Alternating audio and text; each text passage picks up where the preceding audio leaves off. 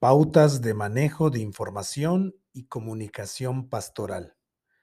El ministerio pastoral conlleva una gran responsabilidad, puesto que te enteras de información delicada, personal e íntima de la gente a quien, a quien ministras.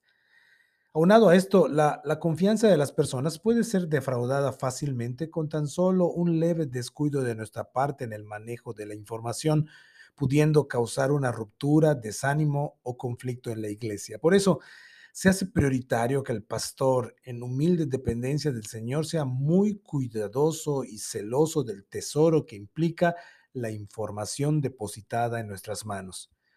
Aquí hay algunas pautas de manejo y comunicación de información que es sabio y necesario observar para un buen manejo o buen, buen desempeño de nuestro ministerio. Me gustaría hablar en tres rubros. Primero, comunicación de información en general. Segundo, manejo de información personal confiada en nuestras manos. Y por último, manejo de información sobre terceros confiada en nuestras manos. Comencemos con la comunicación de información en general. Antes de comunicar alguna información a otra persona, hazte tres preguntas importantes. Primero, ¿me corresponde a mí comunicar esta información? Segundo, ¿tengo certeza de la veracidad de la información por haber tenido acceso a fuentes directas? Y tercero, ¿es importante y necesario que esta persona se entere de esta información? Si en buena conciencia delante de Dios puedes contestar afirmativamente a estas preguntas, no solo puedes, sino debes comunicar la información a esa persona. Si no es así, mejor calla, porque es altamente probable que peques al abrir la boca. Hablemos ahora del manejo de información personal confiada en nuestras manos.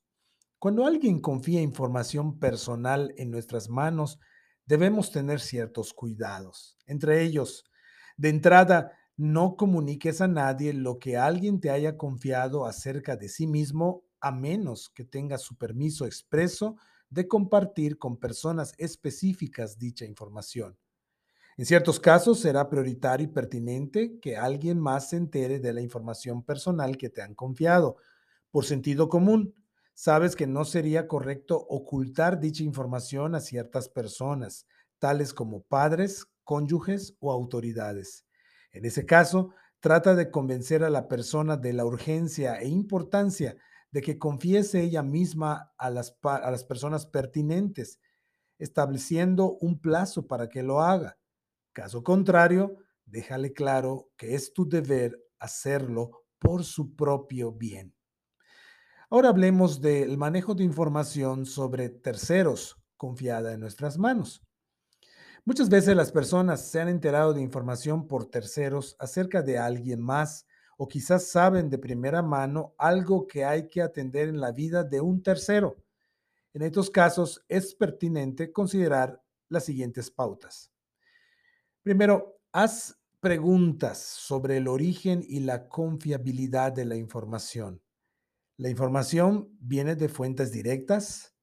Las fuentes secundarias son confiables en este caso. Preguntas muy importantes para hacerse. También haz preguntas que clarifiquen entre los hechos y las interpretaciones. Muchas veces las personas en su relato de la historia no separan los datos objetivos de sus interpretaciones y los cuentan como hechos.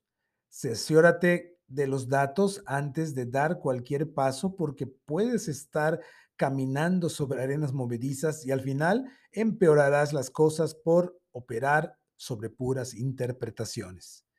También haz preguntas sobre la motivación del comunicante.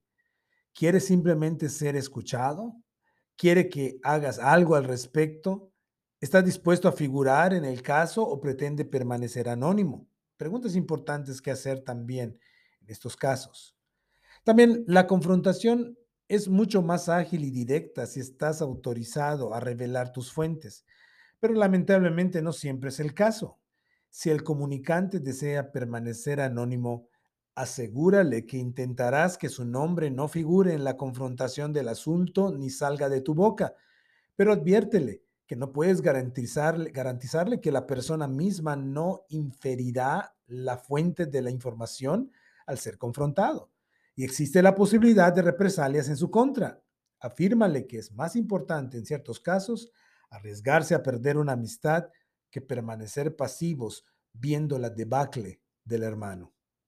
En caso de haber sido la persona testigo directo o indirecto de la información, anímalo a cumplir su deber de ir directamente con la persona, siguiendo los pasos de Mateo 18, 15 al 17. Ir directamente para hablarlo a solas, la persona que te viene a comunicar acerca de ese tercero y aquella persona es, es la mejor manera de iniciar un proceso para solucionar los asuntos. En caso de tener que confrontar a una persona con base en información provista por terceros de quienes no tienes autorización de revelar sus nombres, acércate a la persona para preguntar y no para aseverar o señalar. Preséntate diciendo algo como, hermano, vengo a hablar contigo acerca de un rumor del cual es necesario que yo te pregunte directamente. Plantea todo como algo supuesto, no como una descripción de la realidad. Escucha lo que la persona tiene para decir, ya sea para desmentir o para aceptar. Haz preguntas de clarificación y agradece su, sinceridad. Si la persona califica como rumor o calumnia la información recibida y desea conocer tu fuente, a quien no estás autorizado para mencionar, dile algo como, ya entendí que es un rumor todo esto, y como a mí me lo dijeron, yo soy responsable de ir con mis fuentes para aclararles y pedirles que dejen de hablar del asunto. No te preocupes, eso déjamelo a mí. Y no reveles el nombre de tu fuente.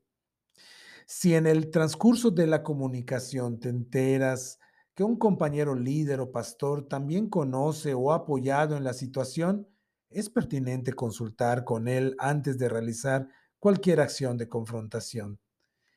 Bueno, y después de la confrontación y cierre del asunto, muy importante, sella tus labios para no hablar de esta información con nadie más, mucho menos en alguna conversación casual con alguna persona o grupo. Como pastores y líderes, tenemos que cuidar la buena reputación y ser conocidos como personas discretas y confiables. Esto es muy importante porque después si fallas en estas cosas tan básicas, será mucho más difícil que la gente venga y te cuente y te confíe sus asuntos. Y será mucho más difícil entonces ministrar de esta manera. Por eso te animo a tener un manejo cuidadoso de la información, de la comunicación que recibes como pastor. Que Dios te bendiga, nos bendiga siempre para ser pastores confiables, que sabemos manejar la información con sabiduría.